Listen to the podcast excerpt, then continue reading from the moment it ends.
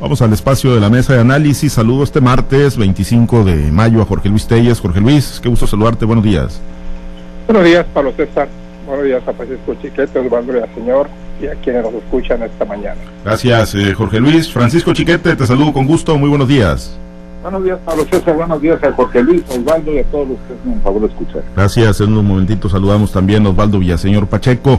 Pues hoy llegó el día, llegó el día de, pues, el llamado a lo que podría ser que, eh, parafraseando al Vox, ¿no? Utilizándolo como analogía, el decimosegundo asalto. Y bueno, pues eh, hoy tendrán el debate ante la autoridad electoral, ante el Instituto Electoral del Estado de Sinaloa y ante los sinaloenses, por supuesto, los ocho candidatos y candidatas a la gubernatura del Estado de Sinaloa Sinaloa, ocho, porque alguien decía, no, pues son siete, no, no son siete, renunció Tomás Saucedo, pero lo sustituyó el Partido Verde Ecologista de México, así que hoy estarán debatiendo los ocho candidatos y candidatas a la gubernatura del estado de Sinaloa en esta, pues que es la última llamada, ya escasos días de que termine el plazo para, eh, pues, eh, realizar eh, actividades proselitistas.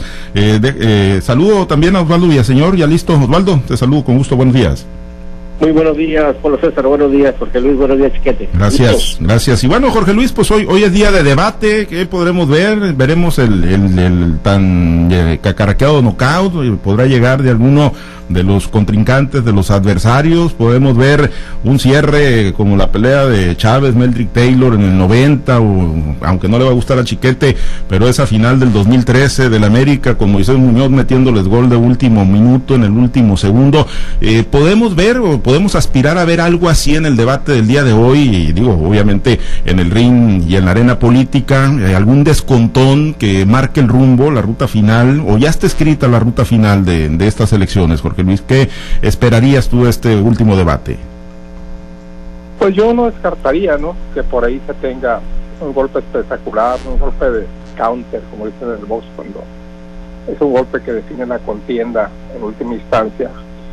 Y yo no, no, no veo no veo cómo, ¿no? No descarto tampoco que por ahí hay alguna alguna denuncia, algún señalamiento, más eso que un que una que una obra, que, un, que una propuesta, que una promesa espectacular de campaña, porque ya se les agotó la imaginación a los candidatos, ya lo echaron todo, no sé qué tengan en el bolsillo, más cuando existe la premisa de que no prometan lo que no pueden cumplir, porque pues los presupuestos no vienen precisamente así como para hacer fiesta, vienen presupuestos austeros, muy ajustados, golpeados por la pandemia, por la sequía, por otras situaciones de desastre que está en el país, por la violencia, por los problemas de la, eh, causados a la educación derivados de la misma pandemia. Entonces los candidatos no tienen mucho que, en realidad no tienen mucho que ofrecer, ni tampoco mucha imaginación para crear nuevas propuestas. Si ustedes se dan cuenta, las, las propuestas son las mismas desde que empezó la campaña el 4 de abril no han cambiado, vienen siendo las mismas, a no ser, te digo, que el día de hoy tengan algo, algo reservado, alguna cosa espectacular, un golpe como aquel recto de derecha con esa de Julio Chávez que tú has aludido ya en dos o tres ocasiones, y que bueno, le dio la victoria a Julio César. Yo no sé en este momento para ti quién sea Julio y quién sea Taylor, ¿no? Y Rocha o, este, o, Mario Zamora, no, no, no sé cuál sea tu, tu, impresión, pero pero bueno, yo yo creo que estas alturas del partido, cuando ya falta una semana y un día para que termine la campaña, y faltan ya menos de dos semanas para la jornada electoral, pues yo no veo cómo se pueda modificar la, la tendencia del electorado. Yo no creo sinceramente que vaya a haber.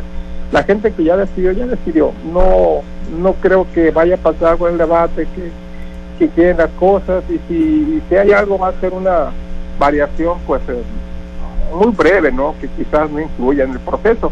Lo que sí va a haber va a ser muchísimas, muchísimas descalificaciones porque ahí sí, ahí sí salen muchas, muchas este, banderas, no bajo el brazo, sino abiertamente y una de ellas va a ser pues este tema que salió con los Vizcarra y con Mario Zamora pero también de parte de Mario Zamora hay cosas, ¿no? En contra de Rubén Rocha, y seguramente el día de hoy van a salir.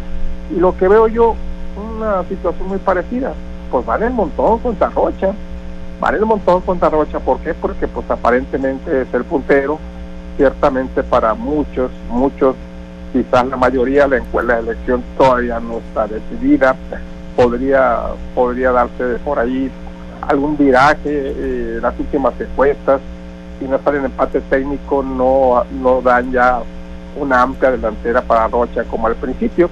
Entonces yo creo que yo no apostaría todavía no por ninguno o por otro, pero lo que sí apostaría es que la gente que ya decidió, ya decidió. Y no creo que por lo que pase hoy en el debate vaya a cambiar su modo de pensar y vaya a modificar su voto a la hora de sufragar en la casilla electoral. Coincide Chiquete eh, eh, que bueno quien ya decidió ya se decidió y no se va a mover en función de lo que hoy puede ocurrir en este debate o todavía pues hay algún eh, nicho de, indecisos que bueno pues podrían ser factor en la recta final de este de este de este proceso electoral.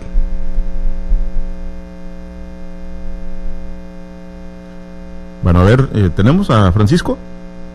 Sí, acá estoy. Ah, eh, Chiquete sí te decía, ¿no? Que si coincides en, que, bueno, pues hoy el que ya llegó con su voto definido, pues ya no se mueve en función de lo que puede ocurrir en el, en el debate de, la tarde de hoy, o, si todavía hay un nicho de indefinidos o de indecisos, ¿no? Que, bueno, pues podrían marcar eh, rumbo en, en, la recta final de este proceso electoral. Todavía debe haber un, nicho ahí de indefinidos, alguien que, pues, eh, sobre todo por la incertidumbre el de no saber hacia dónde puede irse la cargada, este, esté esperando una, una señal, si no divina, a veces al contrario, muy maléfica, para tomar la decisión de última hora. Pero sí ha sido una campaña, como toda la actividad política en México, de polarización en la que pues los que están de un lado ya no se mueven y los que están del otro tampoco lo hacen. Más bien, eh, pues eh, habrá que ver alguna sorpresa. No sé qué tan sorpresiva el tema del crimen organizado puede ser también esta vez un, elemento de, combate. Los hechos de ayer eh, pues eh, acercan otra vez el tema a la campaña. Ha habido algunas expresiones que bien capitalizadas podrían generar una una pues un clinch de resultados importantes. Aquella propuesta que luego dejó el propio Rocha de, negociar con el crimen organizado, de llegar a acuerdos más bien. Los, los videos de, Anabel Hernández, en fin, hay, hay elementos todavía como para que alguno de los contendientes suelte un bombazo, no tan contundente como el de Maloba contra Vizcarra, y a propósito, pues también seguramente va a salir esta última pifia de, de, la posible o supuesta eh, incorporación de Vizcarra a las simpatías de, Mario Zamora. No sé este, qué tan qué tan hábiles sean, no los he visto muy hábiles con la esgrima verbal. Rocha ha tenido un, un lenguaje muy muy burocrático. Sus propuestas eh, hasta dos veces ha llegado a decir a efecto de y a efecto de y Zamora pues no no no no se le da la se le da lo peleonero pero no no no iba fino en su en, contundente en su lenguaje de manera que pues ahí está el tema el tema sigue siendo el crimen organizado su presencia que está pretendiendo ser más obvia más evidente pero insisto no hay no hay de, buen nivel en, este, en esta ocasión. Osvaldo, eh, y bueno, eh, ¿qué esperarías en el caso del debate este último organizado por el Instituto Electoral del Estado de Sinaloa? ¿Será pues eh, todos contra, contra Rocha como pues puntero que muchas encuestas lo, siguen colocando? vamos a ver algún realineamiento en pues, los aspirantes, ¿no? Que están, pues hay que decirlo ahí, meramente testimoniales y que pues algunos de ellos sí tuvieron una participación importante en el primer debate ¿qué, esperarías tú de este ejercicio organizado por el IES la tarde de hoy? Nuevamente buenos días, César. Mira, a ver, eh, creo que durante el primer debate era muy lógico que todos se fueran contra Rubén Rocha. Era quien estaba en ese momento eh, punteando las encuestas y punteando la percepción que existía entre la gente de Sinaloa de que se perfilaba como el futuro gobernador. Y lógicamente, pues todos los candidatos iban empezando, todos querían avanzar, todos querían eh, crecer y lógicamente tienes que tirarle al puntero, el que va adelante. Sin embargo, ahorita eh, Chiquete tocaba un término que yo he usado también mucho durante los últimos días, la cargada.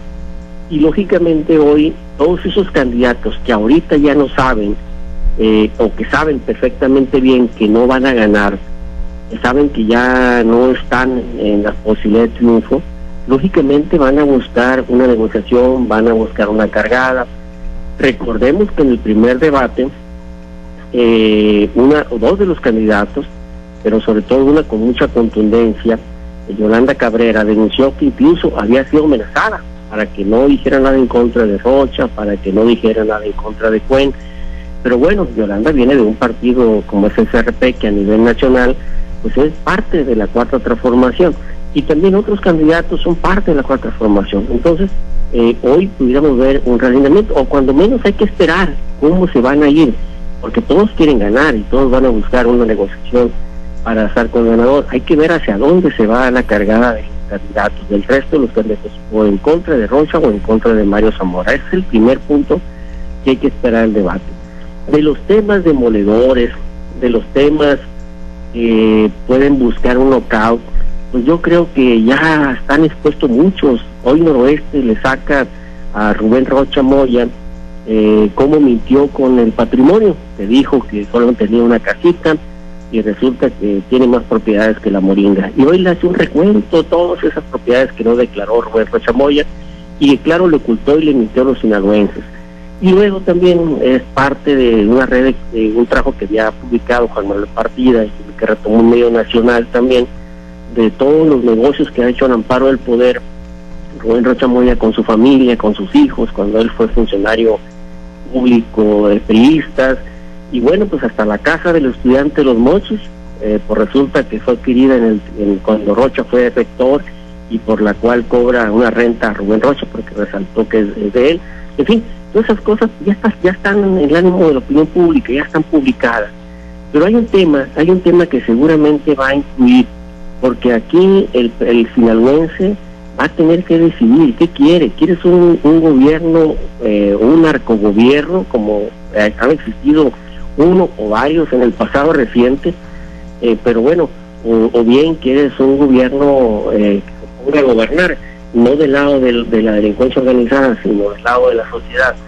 ¿Y por qué lo decimos? Bueno, porque ayer a nivel nacional, tanto el dirigente nacional, del PRI como el del PAN, eh, Marco Cortés y eh, Alejandro Moreno, denunciaron que hay varios candidatos de, su, de sus partidos que están suspendiendo campañas en cuatro estados y entre ellos está Sinaloa.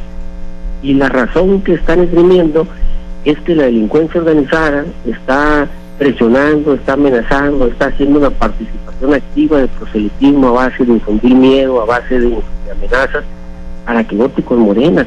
Y eso, la verdad de las cosas, le mete un ingrediente eh, muy significativo. A ver, que nosotros acá, los simples mortales mundanos, veamos cómo los delincuentes organizados andan repartiendo despensas, cómo anda presionando, pues bueno, no pasa de ahí de que lo veamos y hasta nos acostumbramos a verlo, pero que ya lo pongan a ese nivel de vitrina, que ya lo pongan cuando la vean Estados Unidos está presionando al gobierno de México para que enfrente a los grupos delincuenciales, al grupo de y que le entregue cabezas de capos, no es cualquier cosa, ya no es cualquier vocero el que está diciendo, lo está diciendo los dirigentes nacionales de dos partidos que están acusando una narcoelección y eso, eso es para prender eh, focos rojos a nivel no solamente nacional, sino internacional.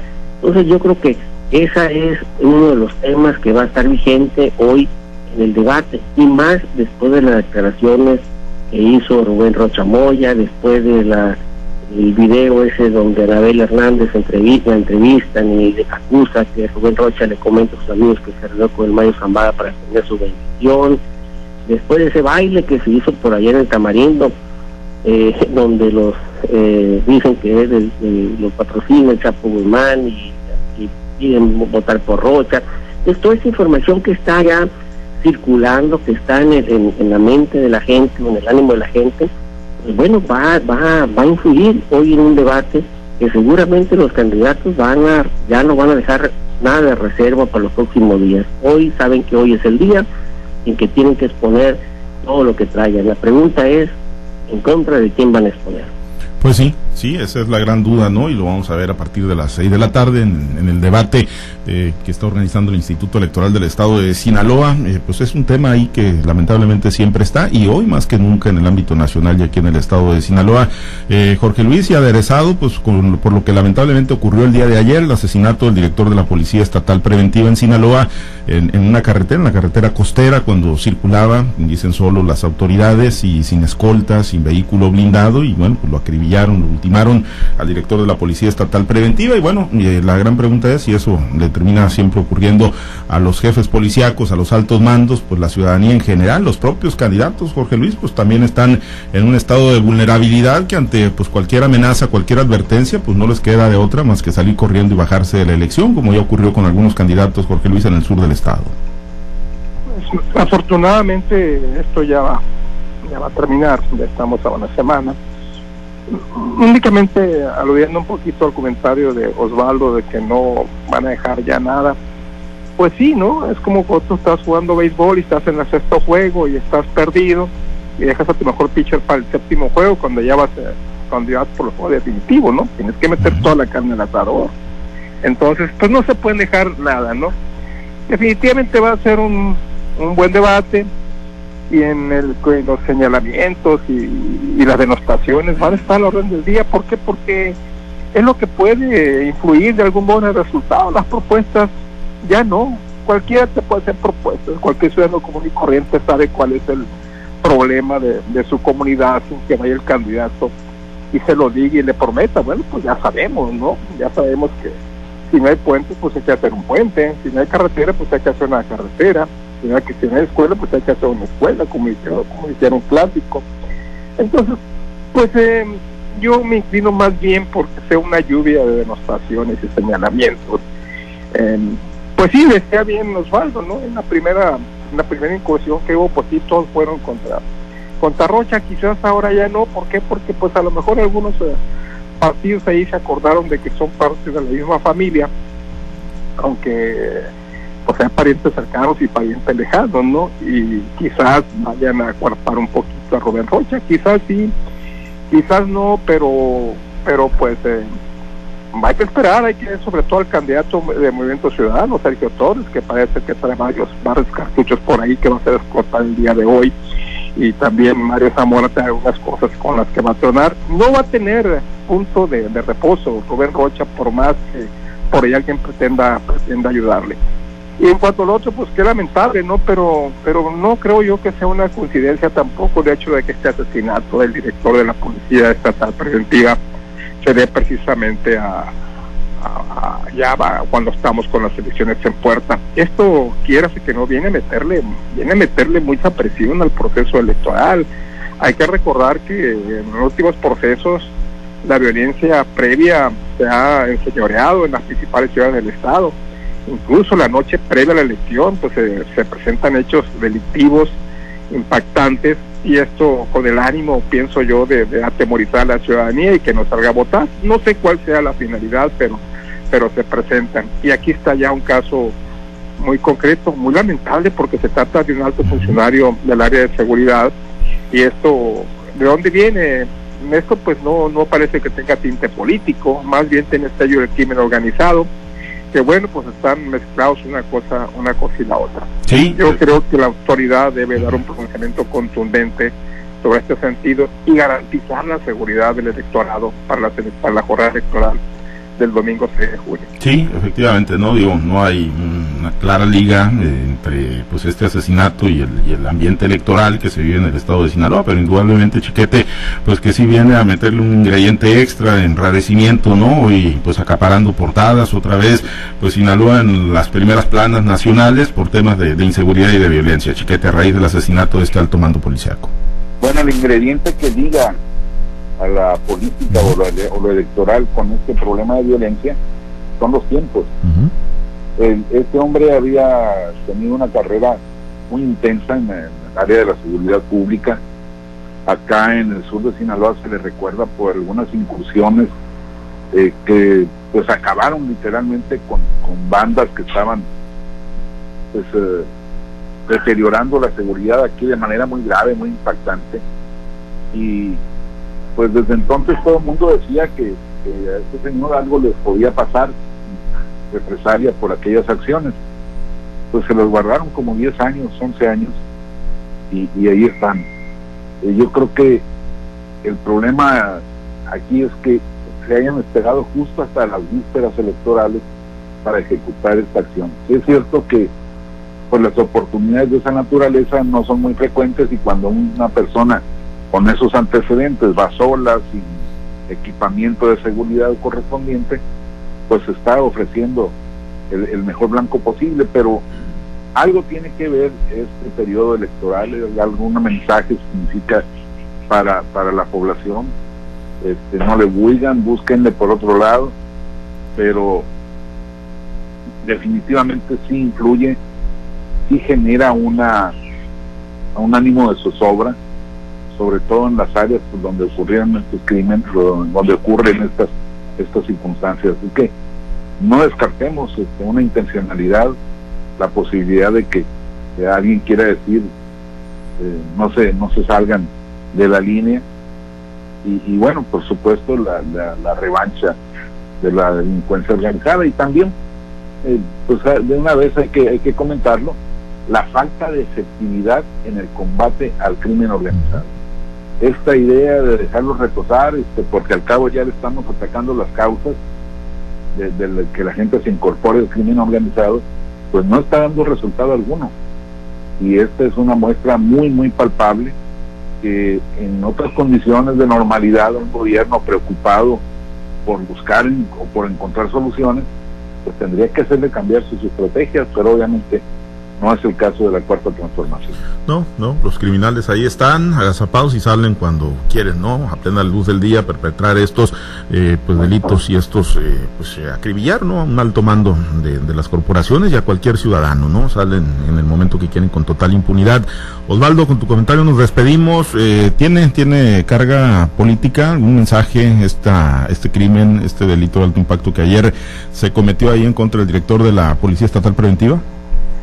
Fíjate, profesor, que nosotros hemos dicho durante muchos años, sobre todo en aquellos años donde se usaba la delincuencia, se usaba la policía, sobre todo el día de las elecciones o previos, y hasta parecían que tenían un calendario muy específico, ¿no? Eh, a partir de tal fecha se van a recrudecer, los hechos violentos. Y empezaban las matazones, y ustedes, muchos finalmente lo recuerdan, parecíamos eh, adivinos, y la verdad que no éramos adivinos, se convirtió en un, patrón de conducta de cómo, y cuándo la delincuencia organizada empezaba a hacer y a infundir miedo en el proceso electoral. Entonces hoy, ¿cómo no recordar lo que el sinaloense vivió hace pocos años atrás? Y por eso digo, hoy creo que el sinaloense está en esa tesitura, está en esa encrucijada. ¿Qué es lo que quieres eh, para que te gobierne?